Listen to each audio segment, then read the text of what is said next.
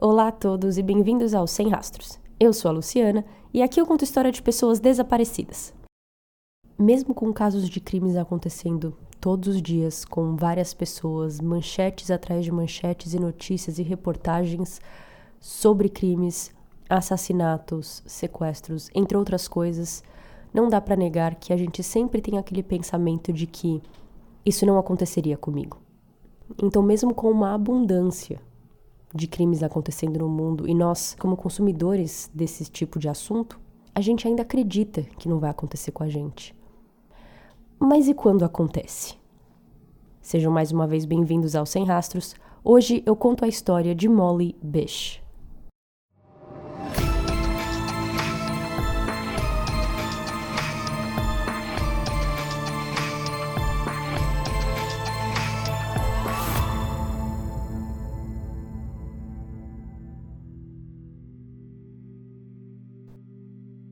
Às 10h20 da manhã do dia 27 de junho dos anos 2000, uma mulher e seus filhos chegam no lago Commons, em Massachusetts, na cidade de Warren.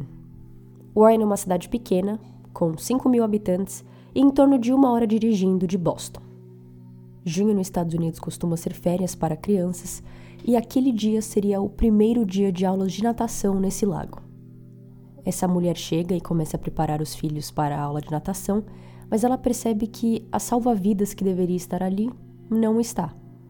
Ela vê a cadeirinha da salva-vidas, o chinelo, garrafa de água, tá tudo montado, mas a salva-vidas não está lá.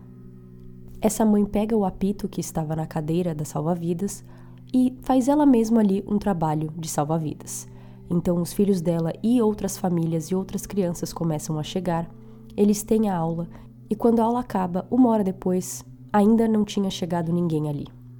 A mãe precisava ir embora, mas ela também não queria deixar o posto sozinho. Então ela resolveu ligar para a pessoa encarregada daquele lago, Ed Fett, que era o comissário do parque e gerente direto da salva-vidas que devia estar ali aquele dia. Ed vai até o lago e, assim como a mãe, ele também vê a cadeira, a garrafa de água, os chinelos. Era para ela estar ali, mas não está.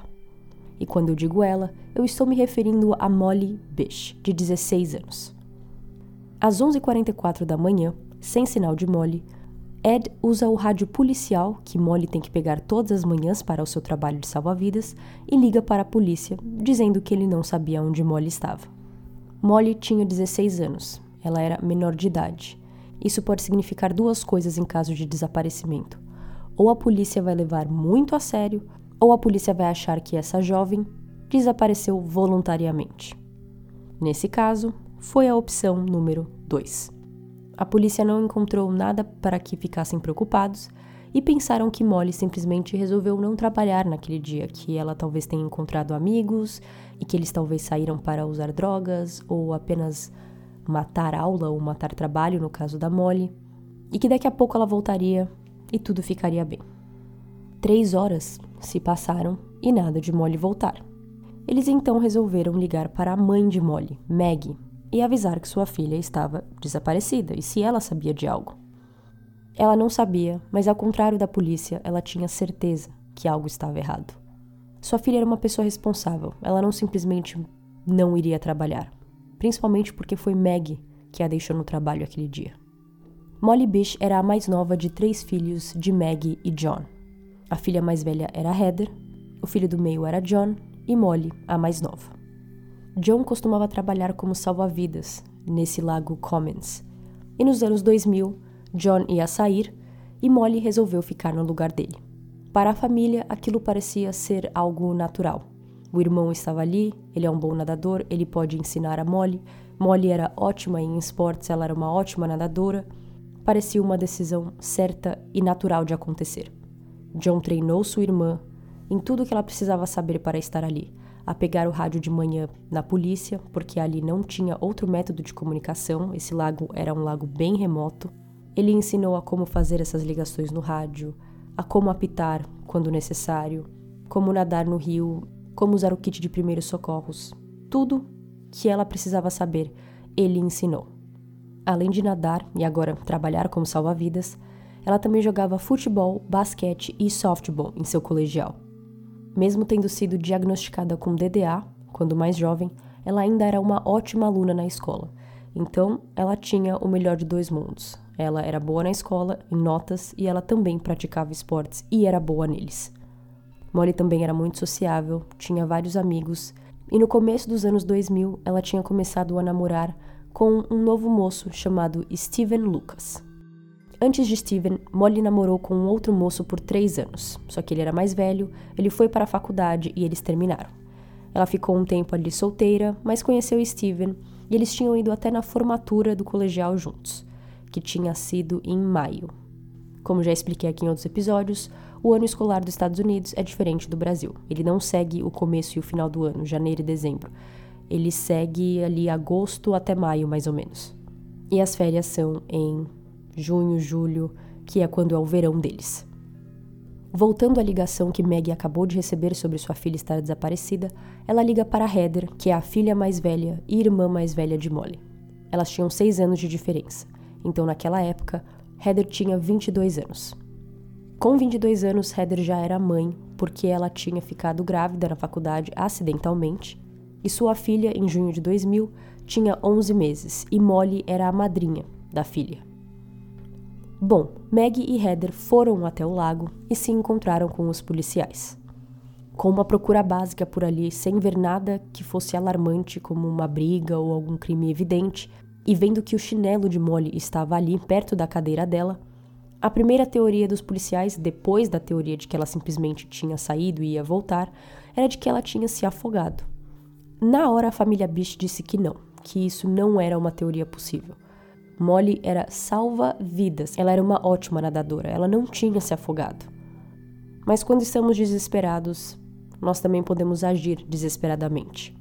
John, o irmão de Molly, estava no lago junto com sua irmã e os policiais nesse momento e ele se jogou dentro da água, procurando por sua irmã. Passou um tempinho e a polícia pediu para ele sair da água porque ele não devia estar ali, ele não ia fazer essa procura, a polícia ia trazer pessoas específicas, mergulhadores, para procurar por ela, mas isso não o impediu de se jogar na água e procurar pela sua irmã superficialmente, no qual ele não encontrou. A polícia chama os mergulhadores e outras pessoas também começam a procurar na área terrestre, que era em volta desse lago. Deixa eu lhes dar um visual de como era esse lago. Primeiramente, ele é um lago que, como eles dizem nos Estados Unidos, ele foi feito por homens, ele é man-made. Então não foi a natureza que criou esse lago naturalmente e os humanos simplesmente o preservaram. Ele foi criado pelos homens. Ele fica no fim de uma rua sem saída, em volta de uma floresta, com algumas trilhas ali no meio para a caminhada. Quando eu digo floresta, é floresta. Tem algumas ruazinhas ali perto porque tem um cemitério logo atrás desse lago, mas quanto menos um você vai tirando do Google Maps, mais verde você vê. A polícia começa sua busca que dura até a noite. Eles trazem luzes para continuarem buscando dentro da água e fora, mas nada acontece. Eles não encontram Molly. Eles então pausam as buscas para serem resumidas na próxima manhã.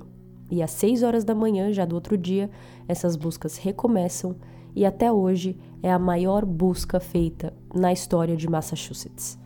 Eles usaram mergulhadores de novo, pessoas andando, cães, 4x4, helicópteros, equipamento de sonar, e eu encontrei uma fonte que dizia que eles até tinham usado urubus perus, ou perus urubus, que se chama de turkey vultures. Eu fiz essa tradução na minha cabeça, né? Turkey vultures, perus urubus, mas em português se chama urubu de cabeça vermelha. E ele faz parte do grupo dos abutres. Assim como urubus, eles também têm esse talento de conseguir cheirar decomposição então eles esperavam que isso os ajudasse nas buscas. Mesmo sendo a maior busca já feita no estado, nenhum desses métodos encontrou Molly naquele dia. A teoria de que Molly tinha saído voluntariamente ainda continuava por ali, mas além de até agora não parecer que isso aconteceu porque já passaram-se 24 horas e Molly não tinha voltado, a mãe também deixou algo bem claro.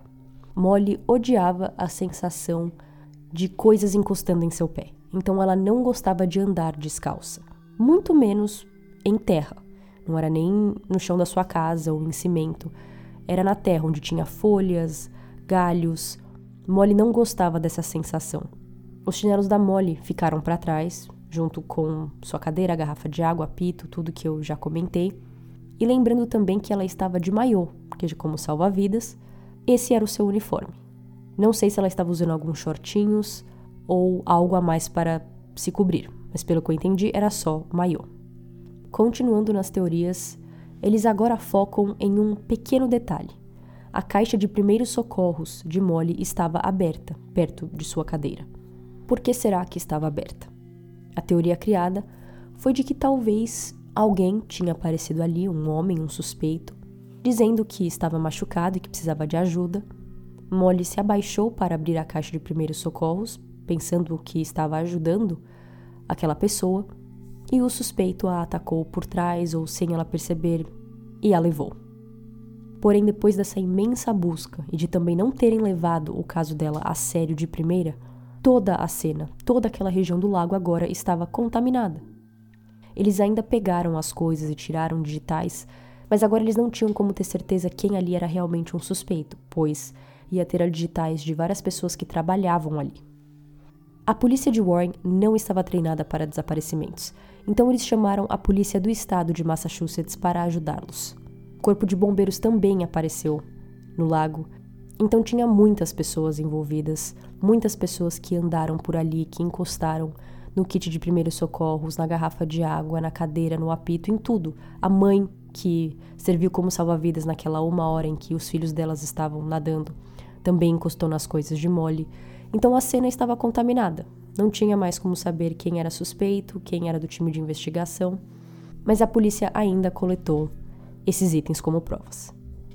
Ao contar a teoria de que talvez Molly tivesse sido enganada e abduzida, a mãe então lembrou de algo que tinha acontecido apenas um dia antes de Molly desaparecer e que na hora ela nem se tocou que podia ser importante, mas que agora parecia ser muito importante.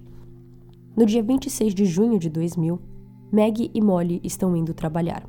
Com 16 anos em Massachusetts, uma pessoa de 16 anos podia ter um tipo de carteira de motorista provisória e que você só pode dirigir com alguém mais velho com você, que tem carteira de motorista. Então Molly ia dirigindo até o seu trabalho, mas a mãe ia junto e levava o carro embora. Nesse dia, Molly para o carro no estacionamento, diz tchau para sua mãe e vai em direção ao lago. Porém, elas não estavam sozinhas no estacionamento desse remoto lago. Tinha um carro branco ao lado deles não é uma caminhonete, tá? Ao contrário de praticamente todos os meus casos, que o problema é uma caminhonete branca, aqui era um carro branco e não uma caminhonete.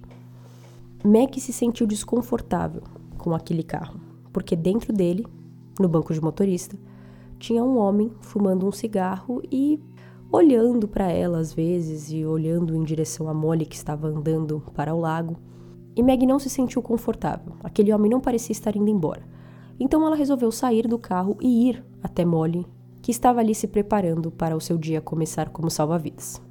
Meg até comenta com sua filha que ela não esperava ter tantos homens naquela área ao redor de sua filha. E Molly diz para mãe que tá tudo bem, que são apenas caçadores ou pescadores e que é tudo bem, mãe, não se preocupe, não tem problema nenhum. Passa alguns minutos, Meg volta para o carro e o carro branco e o homem ainda estão lá. Ao invés de entrar no carro, dar ré e ir embora. Meg finge que está fazendo alguma coisa dentro do carro, organizando, mexendo em papel, para ver se o homem ia embora antes dela. E o homem vai. Ele apaga o cigarro e vai embora. E aí sim, Meg se sente confortável bastante para ir embora ela também, deixando a sua filha ali sozinha.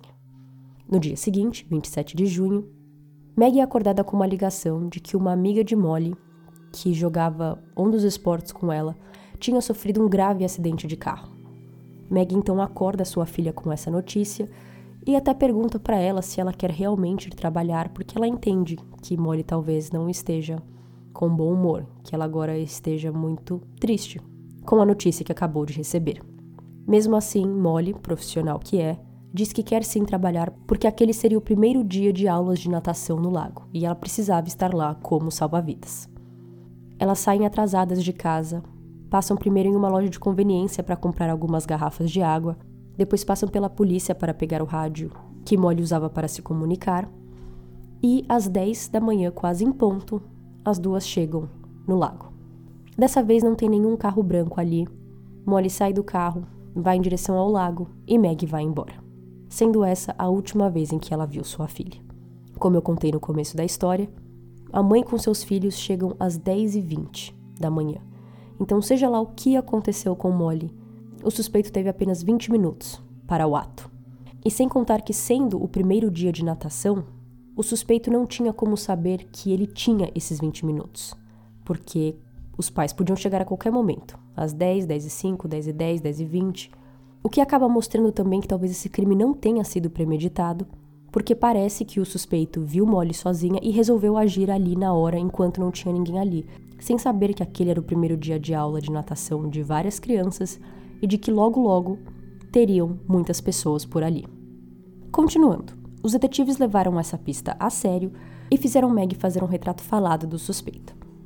Pessoas que frequentavam o lago e que trabalhavam no cemitério foram entrevistadas, e algumas também disseram já ter visto um carro branco naquelas proximidades dias antes do desaparecimento de Molly. A polícia também fez uma busca em 125 carros brancos da área e nenhum deles voltou como sendo o que Meg tinha visto. Mesmo com várias pessoas, e não só Meg, dizendo que tinham visto um carro branco na área com um homem dentro, parece que nenhum deles tinha mais detalhes. Nenhum deles pôde falar o modelo ou uma placa parcial, nada. Então, esses 125 carros que eles pesquisaram era de todos os tipos, eles tinham apenas uma coincidência, que era ser da cor branca. A polícia então abre linhas para que as pessoas pudessem ligar para a polícia e dizer se eles reconheciam a pessoa do retrato falado com suas suspeitas.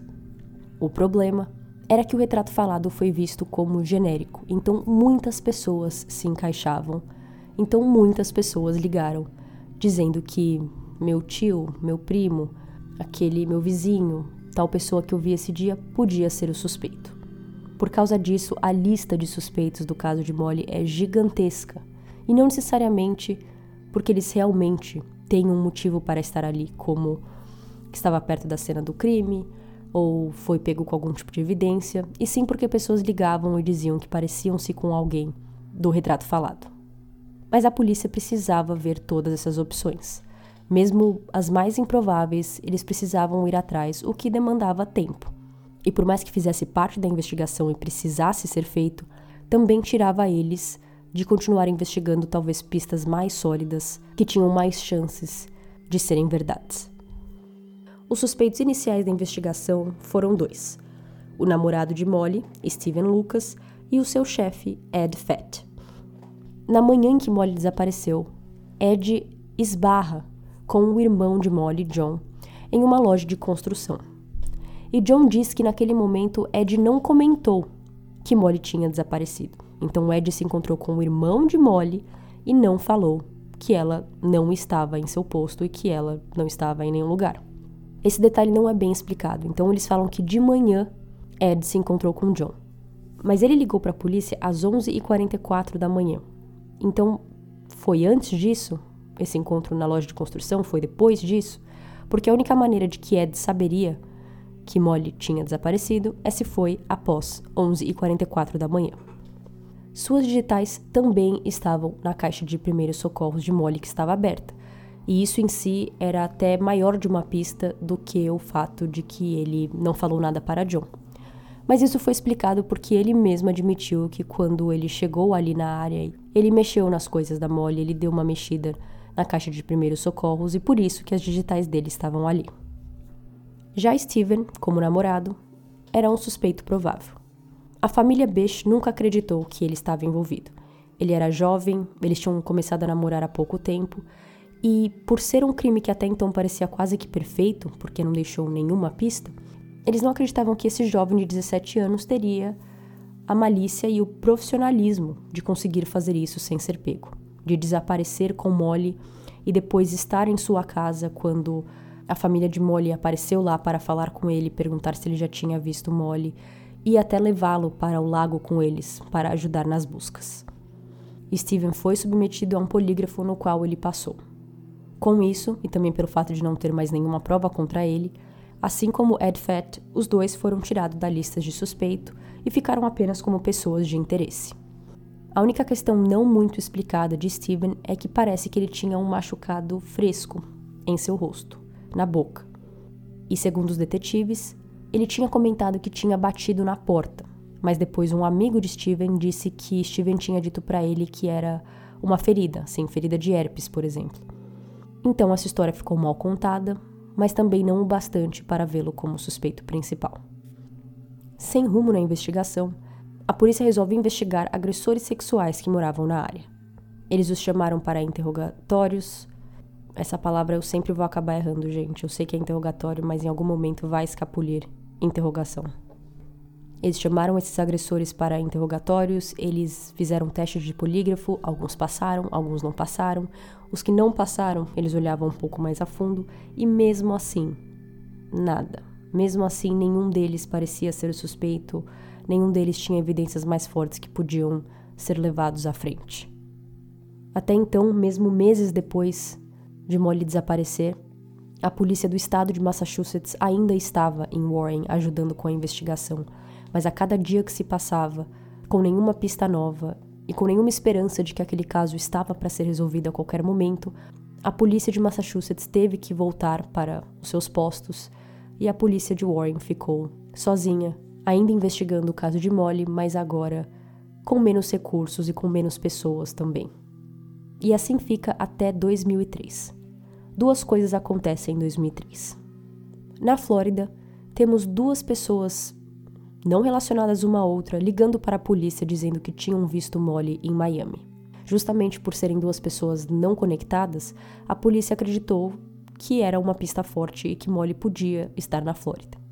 Eles estavam se preparando para viajar até Miami, entrevistar essas pessoas e procurar por Molly em outro estado, quando uma pista ainda mais forte veio de Massachusetts mesmo. Holly Peranian, uma menina de 10 anos, desapareceu em agosto de 1993. Junto com seu irmão, eles andaram até um local próximo de sua casa para ver alguns filhotinhos de cachorro, mas apenas o irmão voltou para casa. Esse caso foi bem divulgado no estado de Massachusetts e Holly era de uma cidade chamada Grafton, que ficava a 40 minutos de Warren, então mais perto que Boston. Na igreja que Molly e sua família frequentavam, o caso de Holly foi falado e a igreja encorajou pessoas a escreverem uma cartinha para a família de Holly, mostrando apoio. E Molly escreveu uma cartinha para Holly, sem imaginar que um dia seria vítima do mesmo crime e do mesmo destino. A carta dizia que Molly se importava com Holly, que Holly iria voltar e que era uma menina muito bonita. Molly podia ter 16 anos e Holly 10, quando cada uma desapareceu, mas elas tinham algumas características em comum. Primeiro, a localização. As duas moravam perto no mesmo estado. Segundo, as duas ainda eram menores de idade, jovens, loiras, de olhos azuis. Um policial que acreditava que esses dois casos podiam estar conectados foi até Warren e resolveu começar a falar com vários pescadores e caçadores que faziam essas atividades perto da onde Molly desapareceu para ver se eles sabiam de alguma coisa, porque ninguém melhor para conhecer essas áreas do que as pessoas que estão ali sempre, principalmente essas áreas que são muito isoladas e que não tem como conhecer apenas indo visitar algumas vezes ao ano. Pois bem, um desses caçadores disse que tinha visto algo na floresta que ele passou e achou meio estranho, mas não nem pensou, nem parou para olhar, nem pegou na mão, nem pensou que podia ser algo interessante ou importante, mas agora com essa investigação, sabendo desse caso, podia ser. O policial pediu para o caçador levá-lo até esse local e lá eles encontraram algo azul, parecia um pedaço de roupa azul. E quando pegaram, era um maiô. O maiô foi enviado para os laboratórios para testes de DNA para tentar descobrir se era de mole. Seis dias depois, o resultado do exame do maiô voltou era de Molly. O único DNA encontrado no maiô foi o de Molly. Não tinha outro DNA nele. Com o resultado do maiô, as buscas continuaram pela área onde ele foi encontrado. Essa área tinha mais de 200 hectares, no qual a polícia dividiu em quadrados e começaram a procurar. Três semanas depois do maiô ser achado, eles encontraram um osso humano e uma semana depois desse osso, eles encontraram mais 25 ossos. Então, no total, 26 ossos humanos foram encontrados. Eu queria deixar claro que eu não estou mudando o rumo aqui do podcast. Esse é um podcast de pessoas desaparecidas e eu sei que pelo fato do corpo de Molly ter sido encontrado nessa história, talvez não entre aqui. Mas a questão é que eu tinha lembrado desse caso, que eu ouvi há muito tempo atrás, nem lembro onde, que podcast, que programa. E eu lembro que eu fiquei intrigada. E esses dias, quando eu tava pensando em que caso eu queria cobrir para o episódio de hoje, tudo que eu lembrava desse caso era de que ela tinha desaparecido em um lugar muito remoto, que tinha a ver com água, e de que ela estava conectada com outro desaparecimento que aconteceu na região. E eu lembro de ter achado uma história super interessante, então eu resolvi trazer para cá. Quando eu já estava assim pesquisando a fundo, eu percebi que ela já tinha sido encontrada. Mas mesmo assim eu decidi contar a história dela aqui. Por isso eu dei continuidade à pesquisa e agora estou fazendo esse episódio. Voltando ao caso. O local onde seu maiô e seus ossos foram encontrados ficava em torno de 8 milhas de distância de onde ela desapareceu, em uma cidade vizinha chamada Palmer. Com o seu corpo recuperado, no dia 2 de agosto de 2003, que seria o aniversário de Molly de 20 anos, ela pôde ser enterrada pela sua família. Seus ossos foram colocados dentro de um caixão de criança, que foi então colocado dentro de um caixão adulto. Molly foi enterrada com seu vestido de formatura e cartas de familiares e amigos, deixando uma última palavra a ela. Por mais que ter encontrado o corpo de Molly foi gigantesco para essa investigação, principalmente se tratando de um policial que viajou até Warren achando que o caso de Molly e Holly estavam conectados, de um caçador que viu algo que não deu importância, mas depois deu e ainda estava ali, mesmo com todas essas coisas incríveis acontecendo, a investigação praticamente estagnou ali. Com Ed Fett e Steven Lucas ainda sendo vistos como suspeitos, mas nem tanto porque não existe tantas evidências contra eles, em 2008 um terceiro suspeito aparece, e esse com muito mais evidências circunstanciais contra ele. Rodney Stanger foi preso em 2008 na Flórida por ter assassinado sua namorada Crystal Morrison. Quando a irmã de Crystal foi na casa dele buscar pertences que eram de sua irmã, ela encontrou algumas joias que pareciam ser de moças mais jovens e uma carteira de motorista de Massachusetts, uma carteira de motorista velha, então o rosto de Rodney estava muito mais jovem e que ele se parecia muito com o retrato falado feito por Maggie Bish. A ex-esposa de Rodney acredita 100% que é ele no retrato falado, porque para ela é muito parecido. Rodney Stanger nasceu em Warren, Massachusetts e morou lá por 20 anos de sua vida. Ele costumava caçar naquela área, então ele conhecia aquela área do Lago Commons, e ele não tinha um carro branco, mas o seu irmão tinha. Existe a chance de que Molly e Rodney talvez tivessem se esbarrado em algum momento, enquanto os dois ainda moravam em Warren. Mesmo com Rodney sendo conectado ao assassinato de Molly, ele nunca deu nenhuma declaração, nem dizendo que tem a ver como não tem a ver, mas o seu advogado já fez uma pequena declaração dizendo que todos são inocentes até serem considerados culpados, que é a famosa frase em inglês Everyone is innocent until proven guilty. Rodney Stanger foi sentenciado a 25 anos pelo assassinato de sua namorada e ainda está preso. Em 2004, os pais de Molly criaram a Fundação Molly Bish.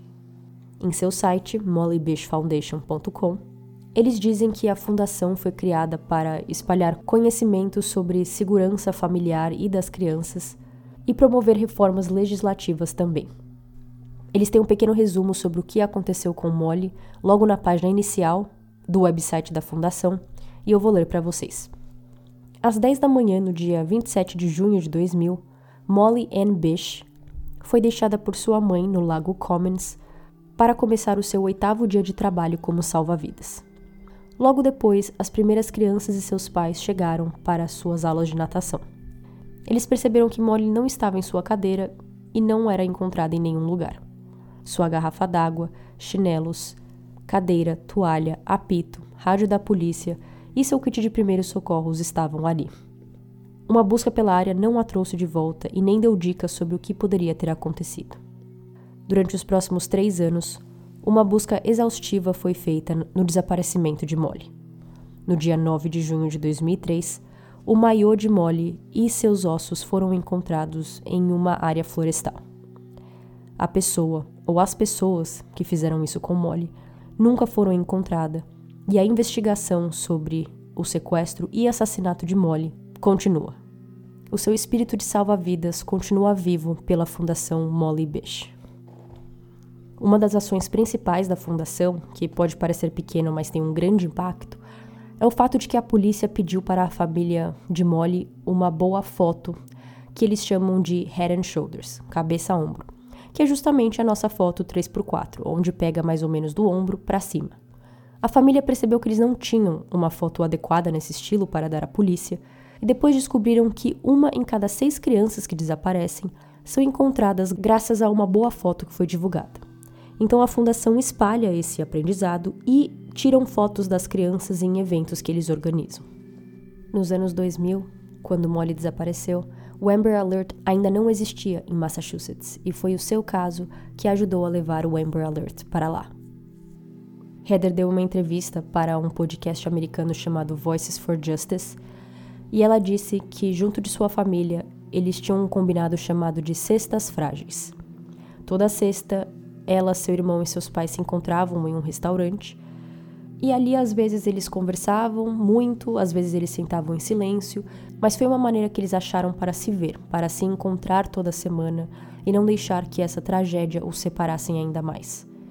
Heather disse que, junto ao seu irmão, eles sentiram um certo tipo de abandono de seus pais, porque eles estavam lidando com a morte de uma filha e que todos ali estavam processando o luto de diferentes maneiras em diferentes fases. Então esses encontros semanais também os faziam passar por isso juntos. Em 2003, depois do corpo de Molly ser encontrado, a polícia apresentou todas as provas e todos os suspeitos que tinham para um grande júri nos Estados Unidos e fizeram isso durante três anos. Mas em 2006, o grande júri decidiu que não tinha provas o bastante contra nenhum suspeito para que esse julgamento pudesse ser levado para frente. Eu não acredito que essa ideia de grande júri existe aqui no Brasil. Nós temos o júri que todos conhecemos, que nos Estados Unidos são 12 pessoas e no Brasil, se não me engano, são 7, que são as pessoas que acabam por decidir o futuro do réu em um julgamento.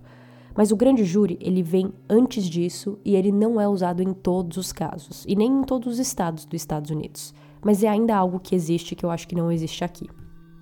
Esses grandes júris decidem se há evidências o suficientes para que o julgamento aconteça. Então isso não é nem um julgamento. Ele é um pré-julgamento onde essas pessoas sentam na frente dos promotores e os promotores vão falar tudo o que eles têm contra um suspeito ou sobre um crime. O grande júri então vai decidir se tem o bastante para ser levado para um julgamento. No caso de Molly, o grande júri decidiu que não tinha provas o bastante contra nenhum dos suspeitos. Então o caso não foi levado para frente e até hoje encontra-se aberto. Em 2007, o pai de Molly, John, teve um derrame e ele teve que sair de cena da fundação. Ele e Meg criaram a fundação, então ele eram os dois que mais trabalhavam, que estavam sempre à frente da fundação. Mas depois do derrame, ele teve que sair Segundo Heather, ele perdeu a sua memória curta, então ele não consegue mais lembrar de coisas que aconteceram em pequenos períodos, e o seu lado esquerdo inteiro parou de funcionar. Se é para ver benefício em um derrame, Heather disse que o único benefício que o pai dela teve foi que antes desse incidente, ele se sentia muito culpado pela morte de Molly. Mesmo não tendo nada a ver diretamente com ele, como pai, como provedor da família, ele se sentia culpado pelo que aconteceu com a filha mas depois do derrame, ela disse que é como se isso não existisse mais. Ele sabia sim que Molly tinha desaparecido, mas ele não parecia entender com detalhes tudo o que aconteceu, como ele sabia antes do derrame. E que ele estava simplesmente feliz de estar ali com a família, de ficar sentadinho olhando para a janela vendo os pássaros passarem. A culpa que ele sentia antes não existia mais, e que isso fazia ela feliz de saber que agora ele poderia viver pelo menos um pouco mais em paz do que vivia antes do derrame. Com ele não podendo mais trabalhar por causa do derrame, o normal seria que a mãe, Meg, tivesse mais responsabilidades. Mas Meg também teve que parar de trabalhar tanto na fundação porque ela teve que cuidar de John. Então, quem na verdade ficou encarregada e tomou as rédeas da fundação foi Heather, a irmã mais velha de Molly. Hoje a filha de Heather tem 22, 23 anos, e por mais que ela tenha conhecido Molly, ela tinha apenas 11 meses quando Molly, que era sua madrinha também, desapareceu.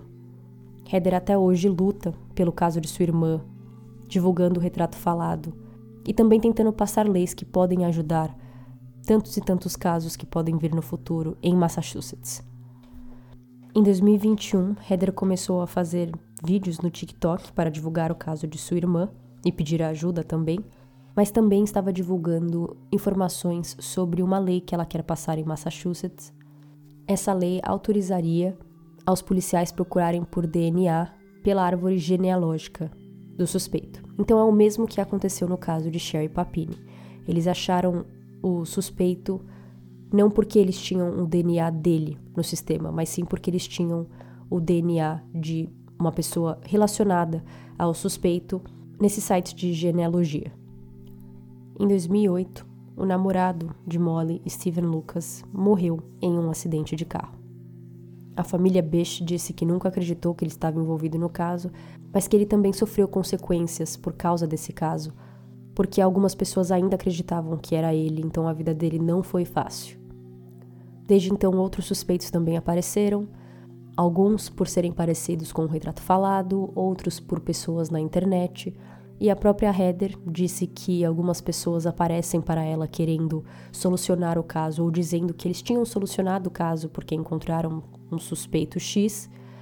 E quando Heather diz que aquilo precisa ser investigado e que se for realmente a pessoa, a pessoa precisa ser presa, esses detetives, não detetives, falam: não tem como, isso você nunca vai conseguir você simplesmente precisa aceitar que essa pessoa é a culpada e seguir em frente.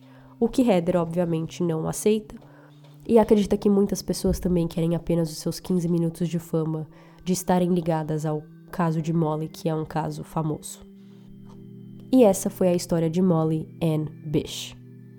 Eu acredito que Rodney é um suspeito muito forte e algumas pessoas até acreditam que ele também está relacionado ao caso de Holly, mas infelizmente as pistas circunstanciais ainda são muito circunstanciais, elas não são o bastante para a polícia investigá-lo mais a fundo.